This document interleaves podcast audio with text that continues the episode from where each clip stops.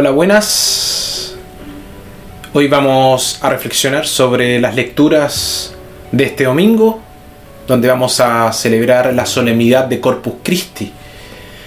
Nuestra primera lectura está tomada del libro de Éxodos, capítulo 24, versículo del 3 al 8.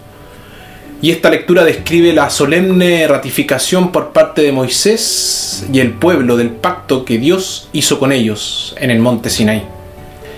Nuestra segunda lectura es a la carta a los Hebreos, capítulo 9, versículo 11 al 15. A través de la obra redentora de Cristo, Dios ha entrado en un pacto nuevo y eterno con su pueblo. Nuestro Evangelio, que está tomado de San Marcos, capítulo 14, versículo 12 al 16 y 22-26. Y esto describe, esto describe la preparación y celebración de la comida pascual que Jesús comió con sus discípulos la noche antes de morir. Evangelio de nuestro Señor Jesucristo según San Marcos. El primer día de la fiesta en que se comen los panes sin levadura, cuando se sacrificaba el cordero pascual, sus discípulos le dijeron, ¿Dónde quieres que vayamos a prepararte la cena de la Pascua? Entonces Jesús mandó a dos de sus discípulos y les dijo, Vayan a la ciudad y les saldrá al encuentro un hombre que lleva un cántaro de agua. Síganlo hasta la casa en que entre y digan al dueño. El maestro dice, ¿dónde está mi pieza en que podré comer la Pascua con mis discípulos? Él le mostrará en el piso superior una pieza grande, amueblada y ya lista. Preparen todo para nosotros. Los discípulos se fueron, entraron en la ciudad encontraron las cosas tal como Jesús les había dicho y prepararon la Pascua.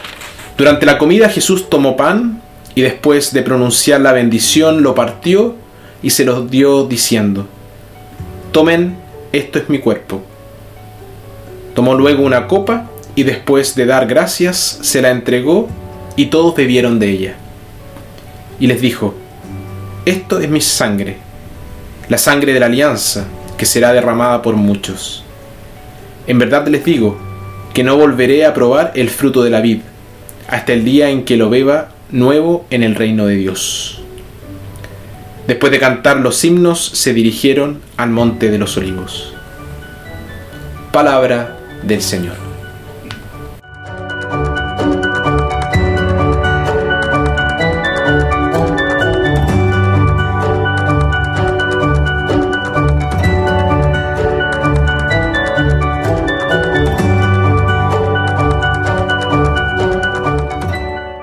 A veces es necesario estar solo, porque el alma requiere soledad para mantener su individualidad.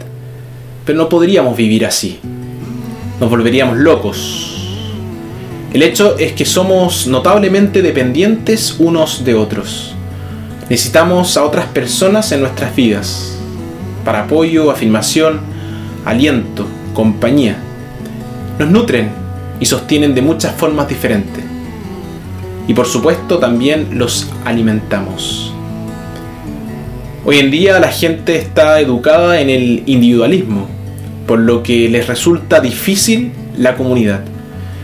Hay mucha soledad en el mundo de hoy. Mucha gente que clama por un amigo, un compañero, un sentido de pertenencia. La palabra compañero es una palabra preciosa, viene de dos palabras latinas, cum, que significa con, y panis, significa pan. Entonces un compañero significa literalmente alguien con quien comparto el pan. No es con todas las personas con las que disfrutas de una comida. No a todos los que invitas a tomar una taza de té. Tiene que haber un vínculo. Y ese vínculo se profundiza al compartir comida y bebida. Cuando la gente nos invita a su mesa nos ofrece más que comida nos ofrecen confianza, acogida y amistad. Y nos sentimos honrados. La charla es una parte tan importante del compartir como lo es la comida. Luego nos sentimos nutridos, no solo en cuerpo, sino también en corazón y espíritu. La Eucaristía es la comida que compartimos en la memoria del Señor. Al invitarnos a participar del alimento sagrado de la Eucaristía, Jesús nos hace sus compañeros y amigos. Y al hacerlo debemos convertirnos en compañeros y amigos unos de otros. Pero pasa esto. Hoy en día una persona puede venir a misa en carro, en coche y luego marcharse sin contactar con nadie. ¿Puede una persona así decir que ha estado real y verdaderamente en misa? Hemos conocido a Dios, pero hemos conocido a nuestros hermanos cristianos, a nuestros vecinos. Las dos realidades están vinculadas. Estar en comunión con Jesús para que podamos estar en comunión unos con otros. Una persona podría estar rota y nadie lo sabría. A nadie le importaría. Construir una comunidad no es tan difícil. Solo se necesita una amabilidad ordinaria el primer paso es familiarizarse.